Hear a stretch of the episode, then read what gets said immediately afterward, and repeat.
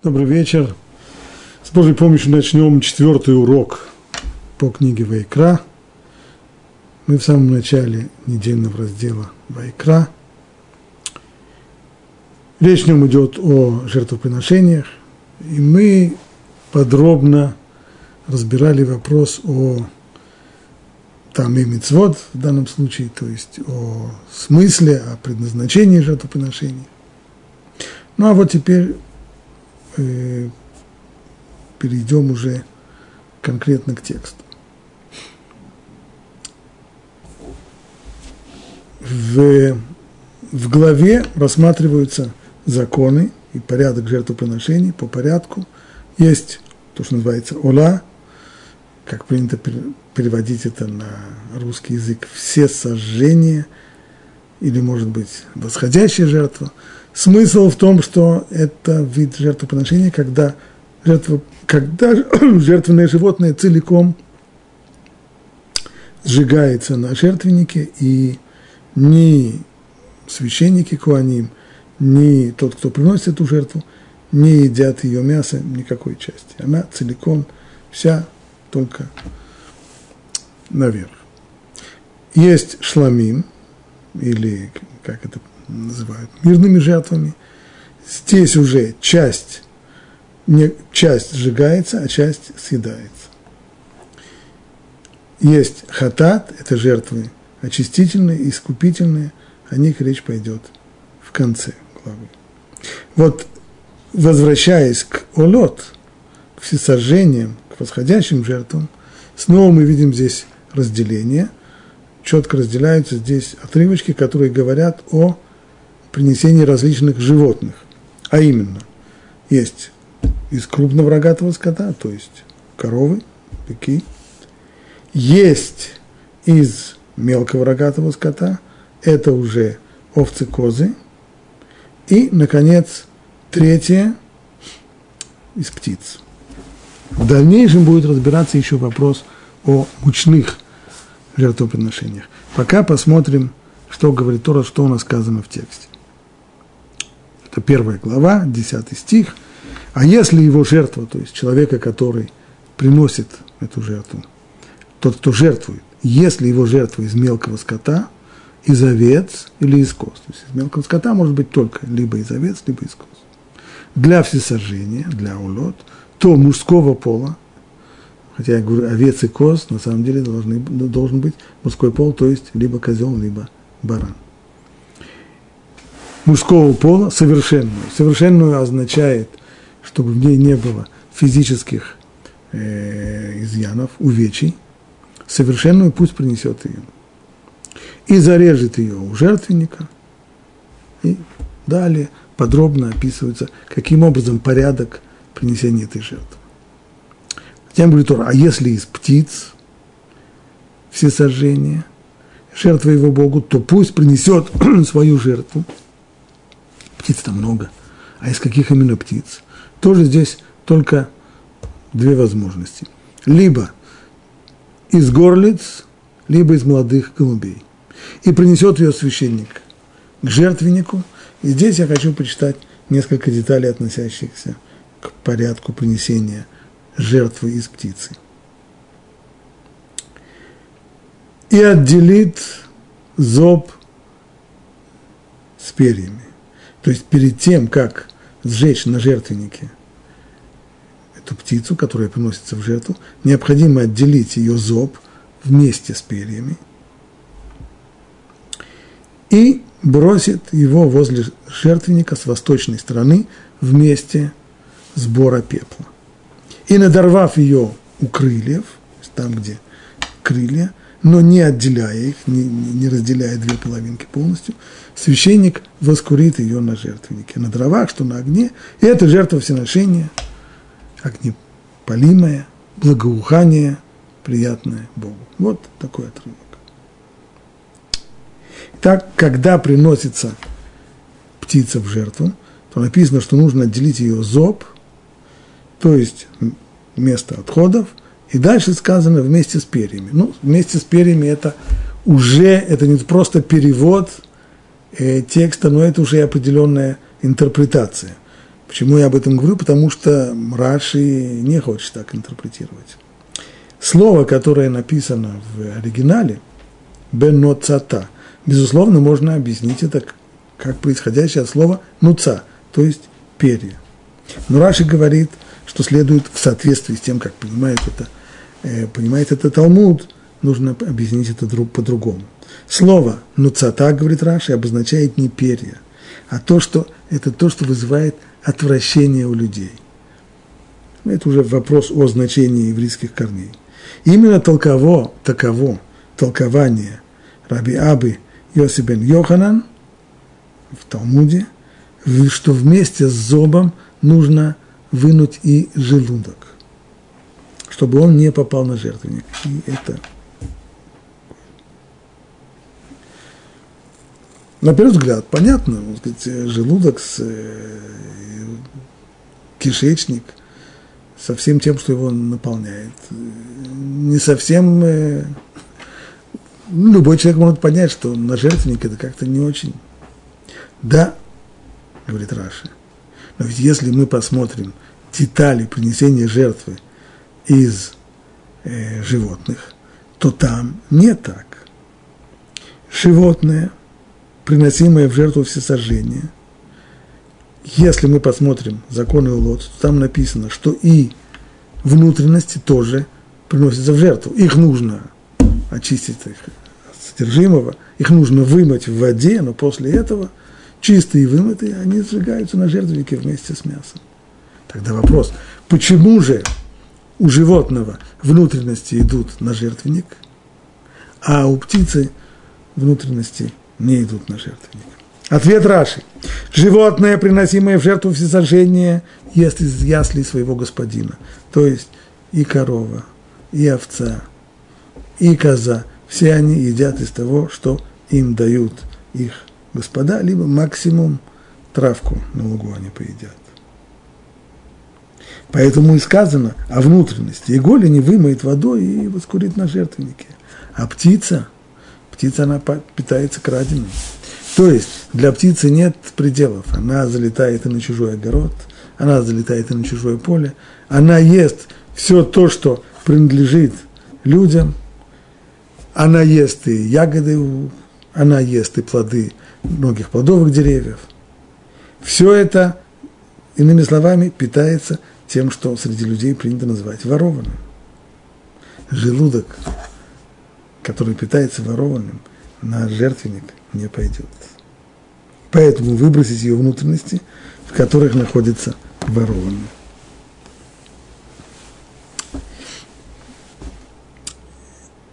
Это по поводу зоба и внутренности. Но есть еще одна деталь. Получается, что если мы объяснили, что слово нуцата, которое помянуто здесь, означает нечто противное, то, что вызывает отвращение у людей, имеется в виду внутренности, желудок и внутренности, то значит перья остаются. Это значит, что снова здесь есть различие между животными и между птицами. Животное сжигается на жертвеннике только мясо, то есть кожа снимается с него. А что касается птиц, то они воскуряются на жертвеннике вместе с перьями. Говорит Раши, но «Ну, найдется ли человек, которому не будет противен запах горелых перьев? Снова, обывательская мысль обостает против того, что сказано здесь. Но ведь это же храм, храм Божий. Там же все должно быть прекрасно. И вдруг такая невероятная вонь когда горят перья, это же отвратительный запах. Как понять, почему, почему Тора не только допускает, а повелевает, что вот именно так нужно сжечь, сжечь птицу, сжечь жертвенную птицу вместе с ее перьями. Почему же тогда, продолжает Раши, Писание велит принести их в жертву, эти перья вместе с тушкой? Ответ – чтобы приношение бедняка украшало жертвенник. То есть, Э, понятие ощипанный цыпленок всем известно. А теперь представьте себе, что еще это не ощипанный цыпленок, а что это общипанный голубь. Что там есть? Ничего даже. Посмотреть на это. Кто приносит жертвоприношение из птицы? Человек состоятельный. Он может купить жертвоприношение серьезное. То есть может купить теленка. Если он несостоятельный, ну, то, что называется из э, средних классов, middle class, ну, так он может купить барана, тоже хорошо. Кто приносит голуби? Человек, у которого совсем туго с деньгами.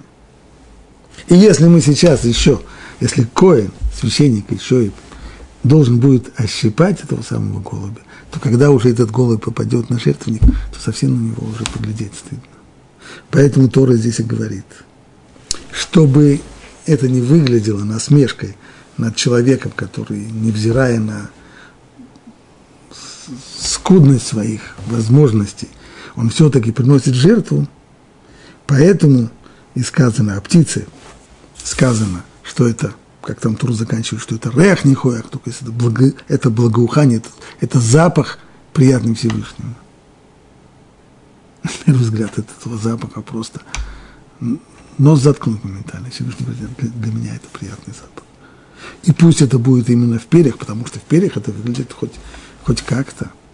Не так уж смешно, как это выглядело бы, когда, если бы голубь был ощипанный. Не важно, не то важно, много принес человек или мало – а то, устремил ли он к небу свое сердце или нет.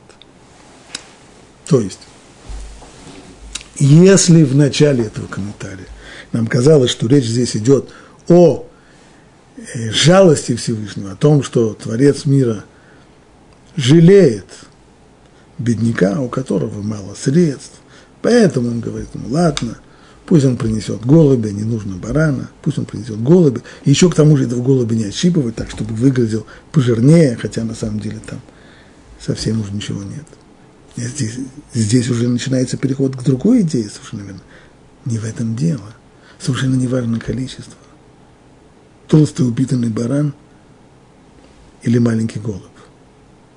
Дело не в количестве приносимого, а дело в том, каково намерение, каково желание – и кого, каков, каков настрой человека, который это приносит. То есть то, что Всевышний назвал здесь в Торе жертву, приносимую из голубя, назвал ее Реах Нихоах, то есть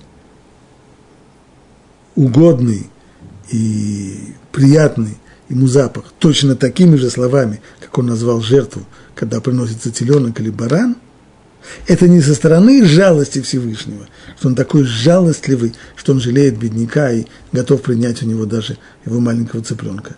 Нет, не в этом дело. Дело здесь именно в том, что количество не важно. Не количество определяет, не это важнейший фактор, а важно то, что в сердце у человека, важно то, с каким намерением он приносит эту жертву.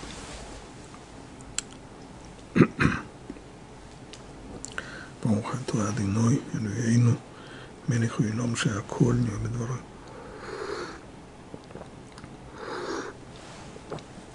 Вот здесь мы приходим ко второй главе, и во второй главе речь уже пошла о жертвоприношении из муки. То есть, если в первой главе все э, животные жертвоприношения, которые могут быть либо из трех видов домашних животных, либо из птиц, то здесь мы прошли к мучному – и начинает его Тора так.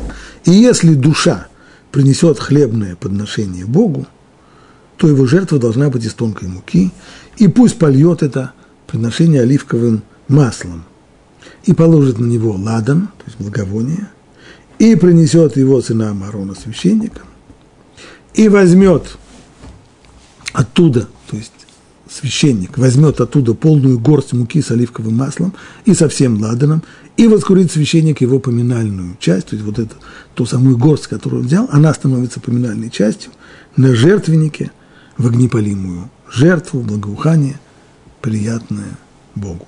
А вот остаток от этого хлебного подношения Аарону и его сынам. Здесь тоже есть различие между жертвоприношением животных и и мучным жертвоприношением, или как оно еще называется, минха, то здесь остаток, только горсть сжигается на жертвеннике, а остаток съедят Аарон и его сыны. Это святая святых из огнепалимых жертв Богу. Обратим внимание, как начинается это, этот отрывок. И если душа принесет хлебные подношения Богу, то хлебные подношения, то его жертва должна быть из тонкой муки, она должна быть э, смешана с оливковым маслом. Когда речь шла о жертвоприношениях из скота, то там не было такого выражения, если душа принесет. Там было сказано, например, если его жертва из крупного рогатого скота, или его жертва из мелкого скота, или его жертва из птиц.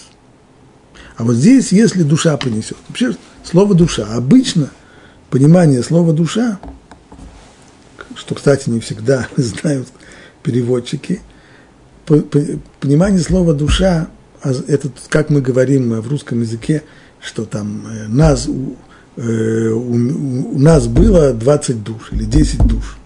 Да? Мы говорим здесь не о душе по отношению к телу, мы говорим здесь просто о душах, о человеках, о людях.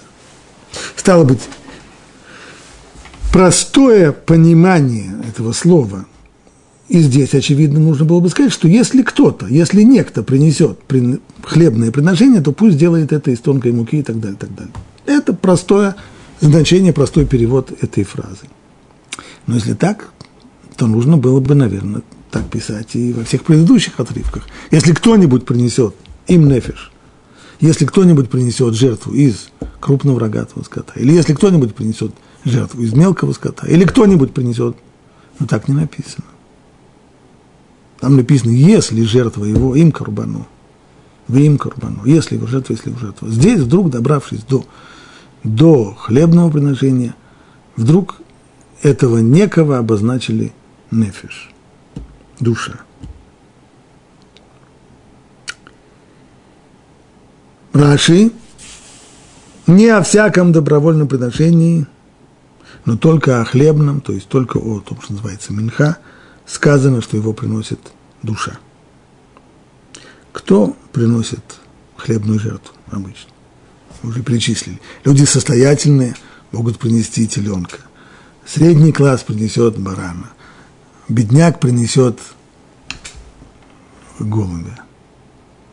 А кто приносит муку? Человек, который даже не бедняк, он совсем-совсем уже нищий. Это бедняк, у которого нет ни скотины, ни птиц для жертвоприношения. И Всевышний сказал, я засчитываю ему это словно он принес в жертву свою собственную душу. Так? То есть душа, значение слова душа. Прежде всего, душа по отношению к телу, снова об этом здесь не, не, не идет речь. Душа как столько-то душ, как, как, как люди, человеки, некто. Есть третье значение. Душа – это жизнь. Как мы говорим, душу отдать. Человек готов отдать свою душу за то-то и за то-то. Так вот, с точки зрения бедняка, принести жертву даже самую маленькую – такого бедняка, о котором здесь речь идет, а совсем-совсем уже бедного, нищего человека. Для него это самопожертвование.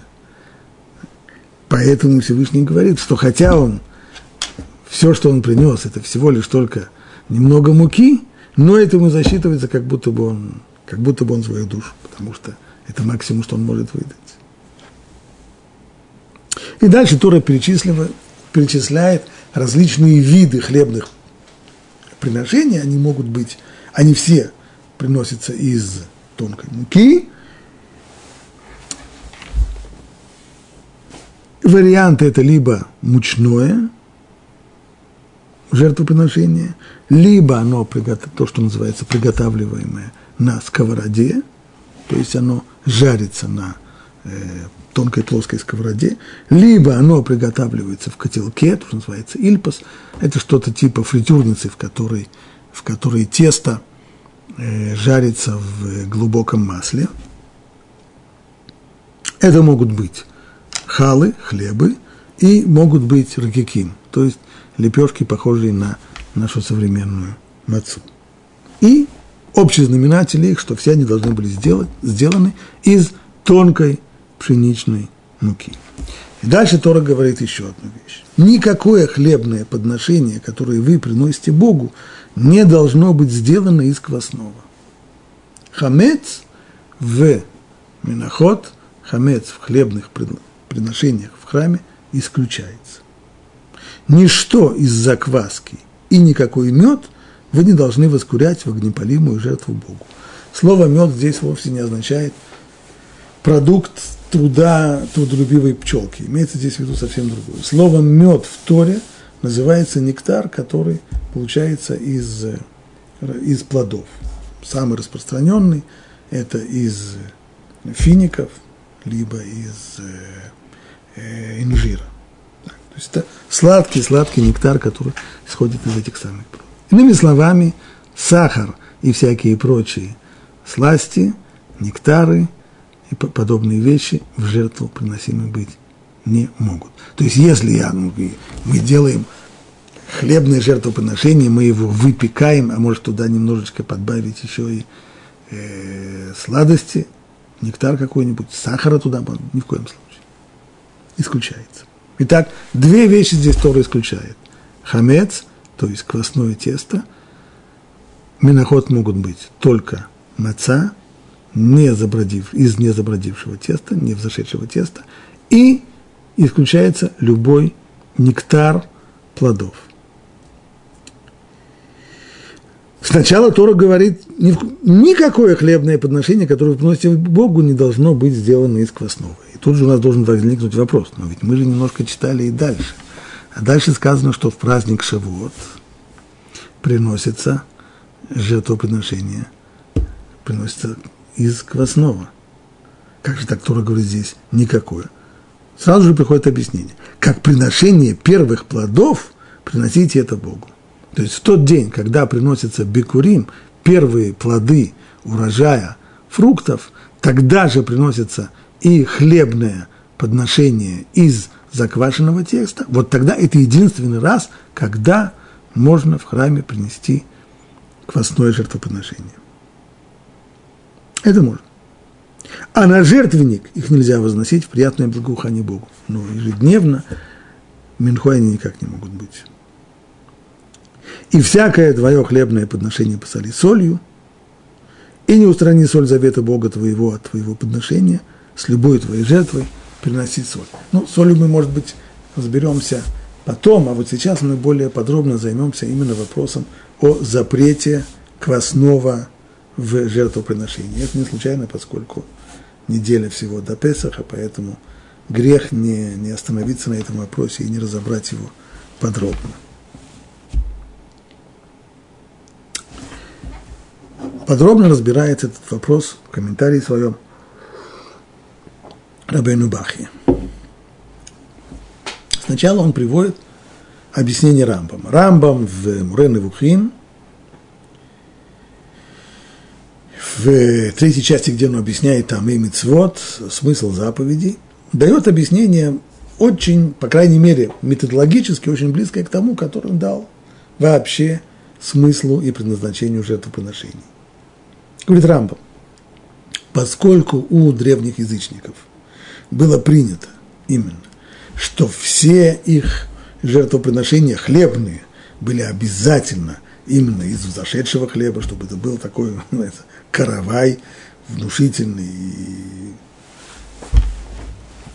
Поэтому Тора сказала, а вы не приносите, а вы будете тогда приносить мацу, не взошедшего.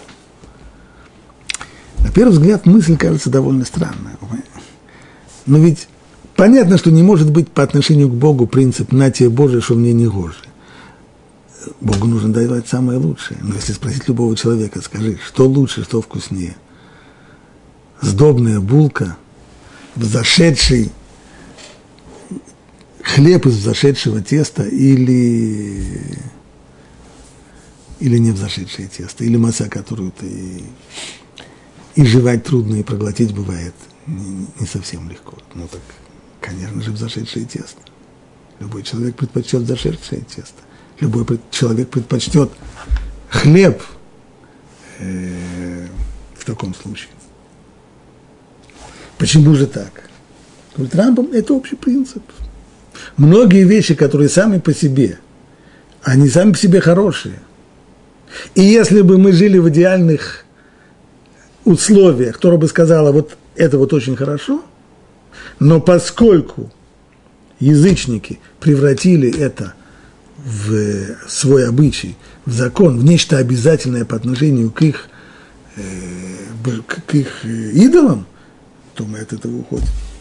Несмотря на то, что это кажется вполне хорошим. То же самое и здесь. Поэтому Тора и сказала, никакого квасного теста, ни в коем случае, и никакой сладости. Таково объяснение Рамбама.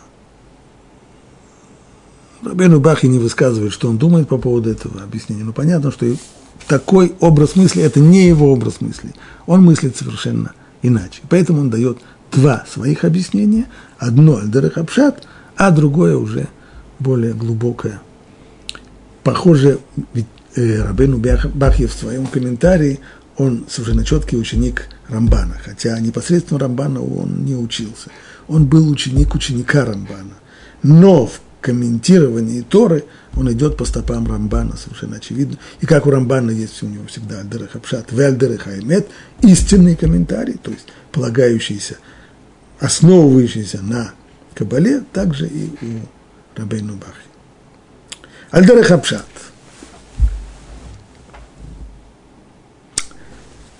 Альдерах Апшат говорит Рабейну Бахи так. Ведь э, предназначение жертв, как это объяснил Рамбан, основное предназначение жертвоприношений – это искупление грехов. А откуда у нас грехи? Почему мы грешим? Причина тому есть яйцерара. Мы свободны в своем выборе – благодаря тому, что у нас есть яйцерара. Не, если бы мы были ангелами, не обладали яйцерара, то мы всегда бы исполняли волю Бога и никогда бы не отходили от него. Есть яйца. Поэтому мы не всегда, нам не всегда удается его побороть. Вот отсюда и, и грехи. А, и дальше, дальше пишет Рабину Бахи, Васор вадваш инен яйцерарацму. А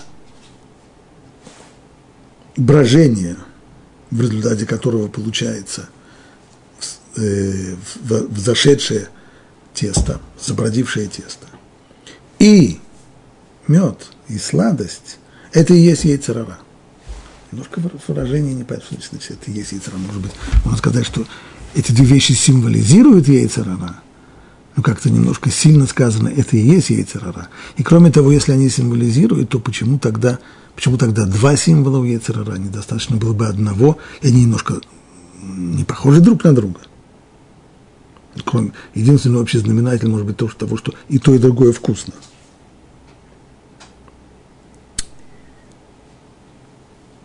Доказательство того, что это яйцерара –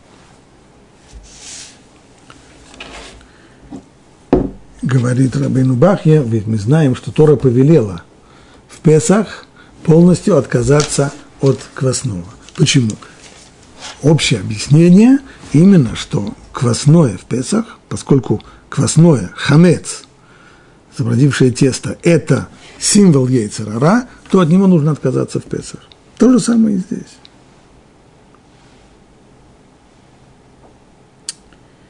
Почему, почему это два?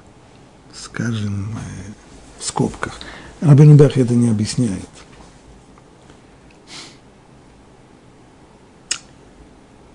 Агро в комментарии к Мишле и в ряде других своих книг говорит о том, что есть у человека два основных яйцера. Яйцер, он называет их таавани, это один, и каасани, это другой. Что такое таавани? Тава – это влечение человека. В книжках на русском языке принято переводить это как страсти. Но это, это не страсти, речь идет о другом. Это означает влечение. То есть влечение человека к комфорту, к вкусному, к, к еде, к, сексуальное влечение и так далее, и так далее. достаточно низкий уровень человеческого существования, влечения. Понятно, что влечение приводит к тому, что человек э, часто нарушает запрет. Ему, предположим, нельзя есть чего-то такое, а человек не может побороть свое влечение и ест. Или он не может побороть свое влечение к какой-то особе, которая ему запрещена. Каасани, от слова каас, что значит гнев.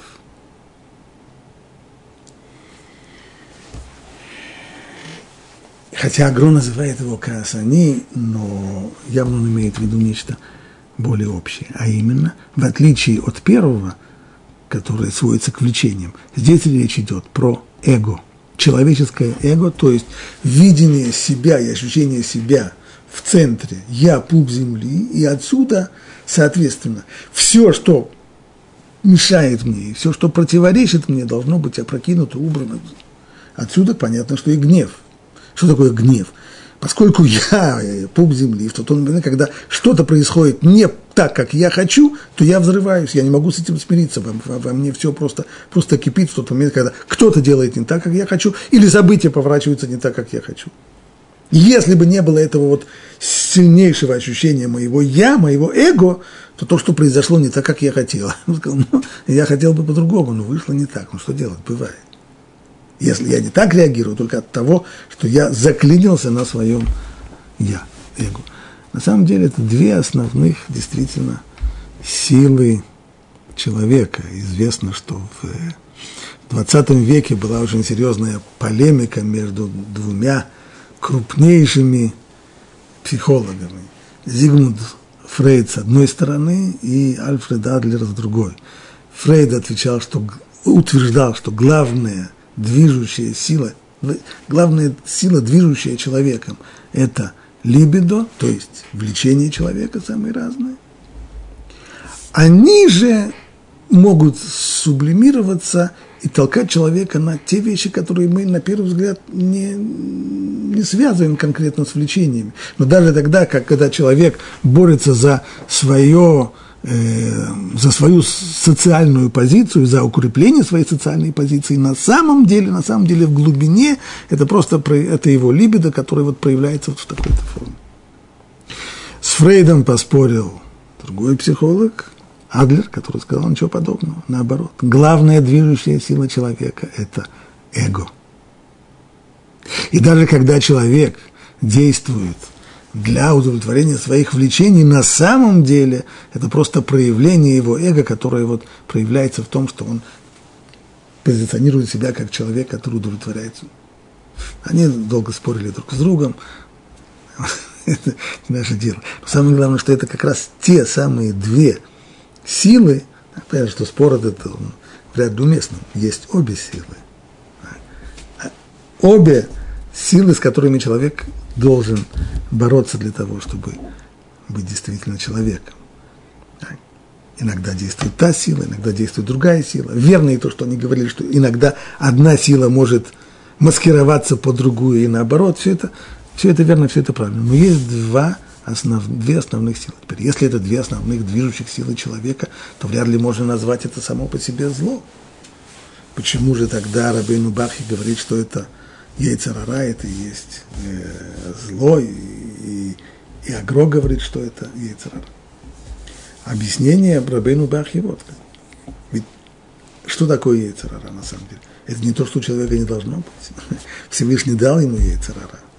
Яйцерара – это то, что должно быть у человека. Но человек должен им управлять. Немного ему необходимо и управляемо. Ведь если бы у человека не было влечений, человек просто бы не жил. Если бы человеку не хотелось есть, представьте себе человека, у которого отпадет вообще желание есть и пить. Если его не будут заставлять есть и пить, такой человек просто умрет. Если бы у людей не было влечения к особе другого пола, человечество бы прекратило свое существование, не размножаясь и так далее. Если бы у людей не было эго, желания продвинуться, прославиться, построить карьеру, пробиться – то мы по сегодняшний день мы бы жили в первобытных условиях, в которых жили наши предки пять тысяч лет тому назад.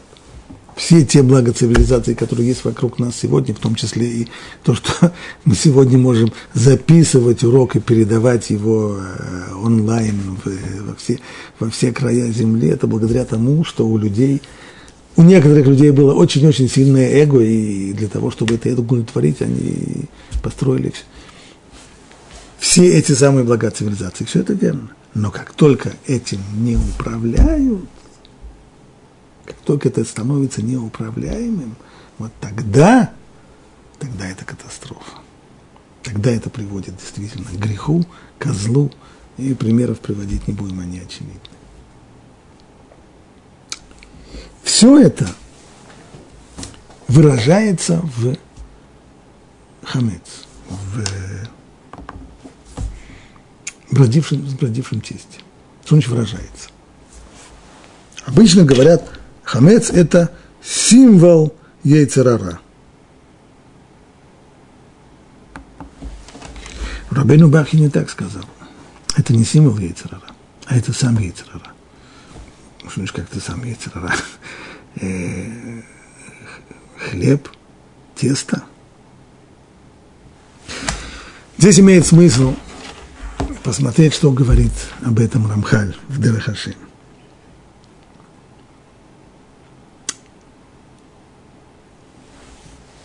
Дело в том, пишет он, что хлеб, предназначенный в пищу человека, и в самом деле соответствует состоянию, которое Всевышний желает в человеке. Закваска, брожение, результат естественных процессов в хлебе, способствующий тому, что он становится легко усвояемым и вкусным. И это также следует закону, которому надлежит проявиться в человеке. Ведь необходимо, чтобы и в человеке был яйцерара и склонность к материальному. Но в определенное отмеренное время евреи должны воздержаться от квасного и питаться мацой, чтобы уменьшить в себе силу яйцерара. Рамхаль здесь э, занимается вопросом, который очевиден для каждого человека, который выслушивает это объяснение, что в в Песах не едят хамец. Почему? Поскольку хамец – это символ яйцерара, поэтому, ну, но если хамец – это символ яйцерара, это так плохо, то почему тогда Тора не повелит нам все, весь год не есть хамец? Почему тогда, если хамец, он такой, такой себя плохой, такой ужасный, ну, только надо от него отказаться полностью. Это невозможно? Возможно, точно так же, как можно отказаться от э, многих других интересных вещей, которые существуют в мире, как можно отказаться от э, Э, от, от свиного мяса и от э, многого-много-много другого можно. В чем же дело?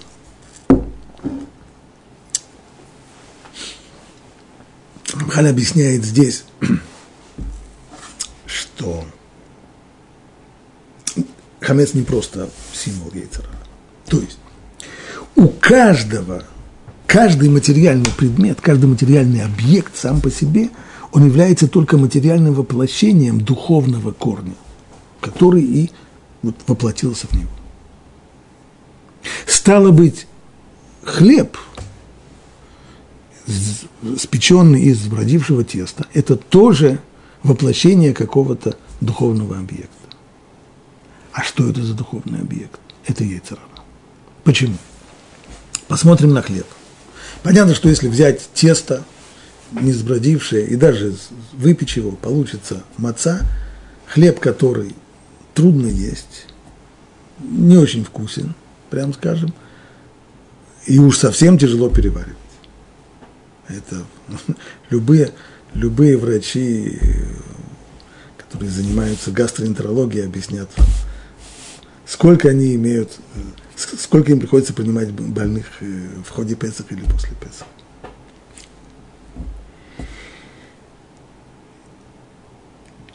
этот хлеб получился без брожения. Если бы мы оставили тесто и не стали бы его моментально запекать, то в нем начался бы процесс брожения. Процесс брожения, в результате которого расщепляются э, молекулы и выходит газ, получаются отсюда тесто начинает всходить, и хлеб, который потом получается, он становится и вкусным, и более воздушным. Легко усваиваем, это пища человека. Она естественна, она нормальна для человека. И совершенно не случайно. В трактате Псахим, в трактате, который посвящен Песаху, там есть такая года, что в час, когда Всевышний сказал Адаму, первому человеку после его греха, «Кот сведардар тат смех лиха Адама», колючки и чертополохи произрастит тебе отныне земля. Говорит Талмуд, что в этот момент Адам был поражен. Он сказал, как же, что же это получается, что я и осел, мы будем есть из одного корыта?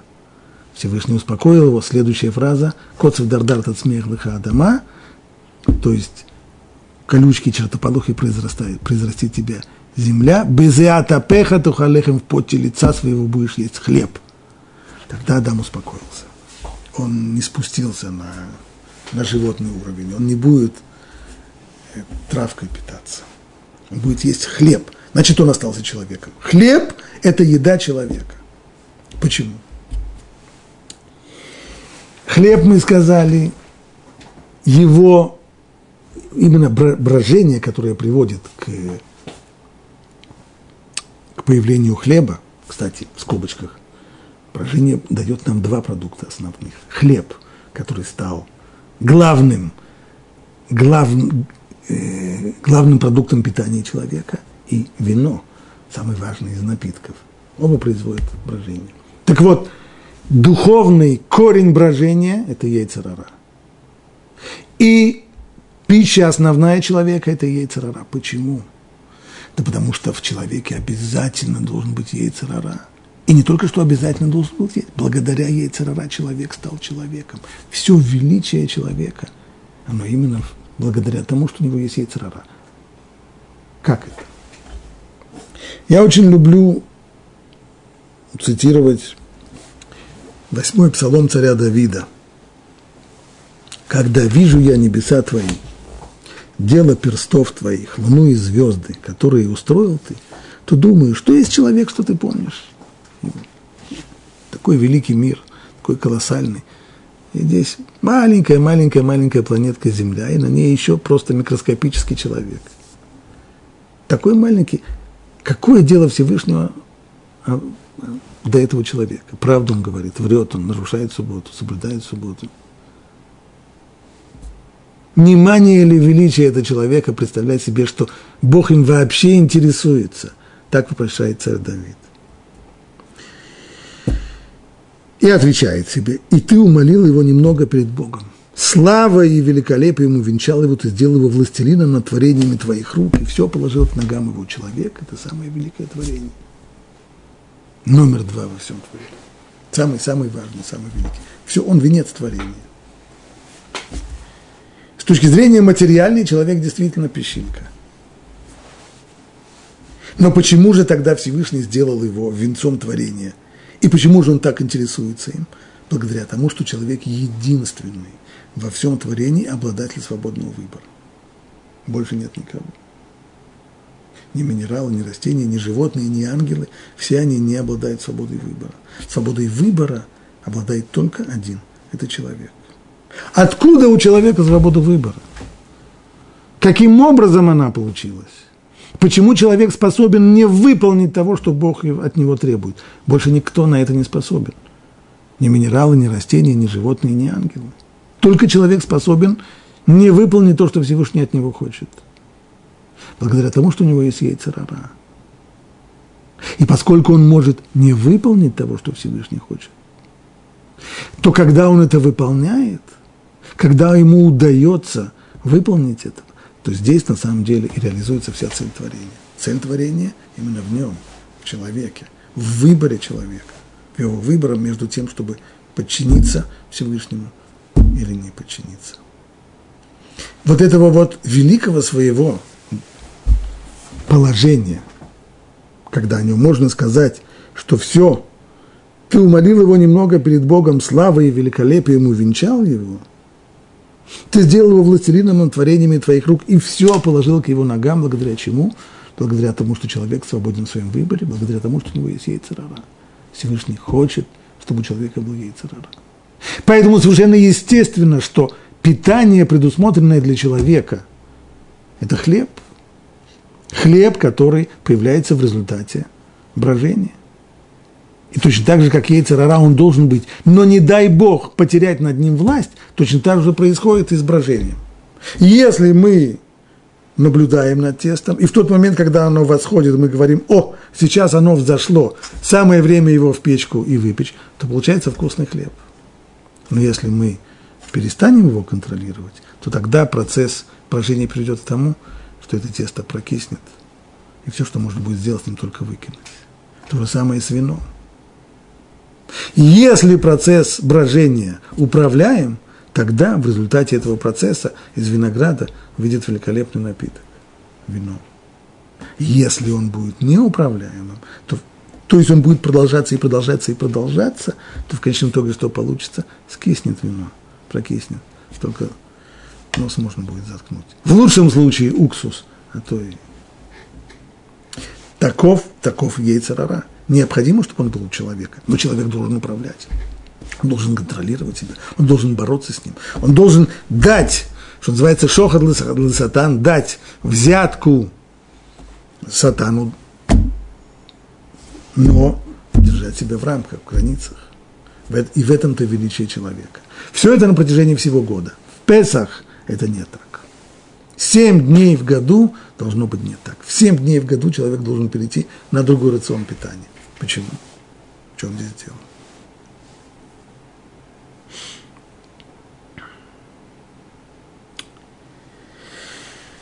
Общая концепция праздников, о которой говорит Рамхаль, она известна. Праздник – это не годовщина в память о, об исходе из Египта, поскольку столько-то столько лет тому назад мы вышли из Египта, поэтому в память об этом мы устраиваем праздник. Нет, не так.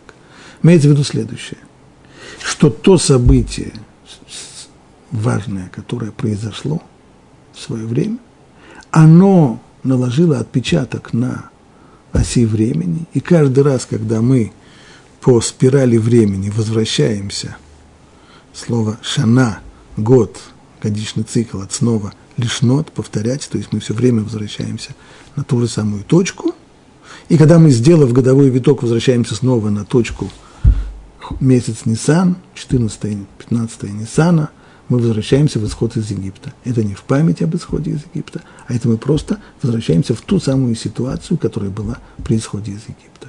И вести себя необходимо в соответствии с создавшейся, возникшей ситуацией, повторяющейся из года в год. А что это была за ситуация? Весь мир тогда – живет достаточно приниженной жизнью. Дело не только в том, что и язычество, и идолопоклонство. Это жизнь, в которой правит только, только произвол, насилие, в котором насилие и разврат не просто существуют, а возведены в религиозный культ, в котором людей интересуют только интересы живота, ну, называется, ножа и вилки, и больше их вообще-то ничего не интересует. Кровавые культы, поклонение различным силам природы. Так выглядит мир. Был только один человек, который попытался жить по-другому. Его звали Авраам. Он пытался распространять свои взгляды и воззрения. Не очень получилось. Но, по крайней мере, свою семью он создал, в которой показал, что можно жить по-другому. Вот эта семья живет, развивается, но в какой-то момент она попадает в Египет. И попав в Египте, в конечном итоге, с одной стороны расплодилась, а с другой стороны попала в рабство. И попав в рабство к египтянам, евреи, потомки Авраама, начинают очень много перенимать из образа жизни, воззрений, быта египтян. А Египет тогда, вот все, что было в мире, все, что, как, как сегодня, можете представить, что, в общем-то, почти вся дрянь, которая в мире распространяется, есть одна страна, из которой все исходит. Так было и тогда. центр всего, Египет. Сверхдержава того времени. И с точки зрения культурного, и с точки зрения религи- религиозной, и с точки зрения образа жизни. Она диктует. И вот туда попали евреи. И попав в рабство к египтянам, начали принимать их образ жизни, нравы. Но благодаря исходу, который состоялся тогда, Всевышний вырвал еврейский народ, потомков Авраама, которому он обещал, что он выведет его потомков из Египта. Он вырвал их оттуда. Вырвал подобно тому, как говорят наши мудрецы, подобно тому, как пастух, когда видит, что корова не может разродиться, он помогает ей, вытаскивая плод из ее чрева. Точно так же и здесь. Всевышний оторвал, вырвал, разорвал пуповину, которая соединяла евреев с, со всем остальным миром. И вот это вот потрясение, которое произошло тогда с еврейским народом, исход из всего этого египетского, из всего темного, из всего затрапезного, из всего, из всего вот того мира, который был тогда, он произвел такое потрясение, что еврейский народ, выйдя из Египта, сумел через 50 дней встать на горе Синай и сказать все, что Бог нам скажет, все это мы сделаем и выслушаем. Это степень, как говорят наши мудрецы, ангельская, а не человеческая. Вот то самое потрясение, которое было тогда, оно освобождение, освобождение от гнета материальности, освобождение от тьмы язычества, подчинение законам природы. Все это осталось, зафиксировалось на дате 15 Ниссана. И каждый год, совершив годичный виток, мы возвращаемся к этой самой точке. В такой ситуации невозможно есть обычный хлеб, потому что для яйцерара здесь нет места. Семь дней в неделю человек должен перейти на совершенно другого рода хлеб, в котором нету этой самой закваски, котором нет брожения, который освобожден от яйцерара. На эти семь дней соответствует – то есть тому положению, которое есть у еврейских душ в эти семь дней, соответствует пища, которую мы едим, маца. В остальное время года хлеб, обычный хлеб, который сделан из бродившего теста.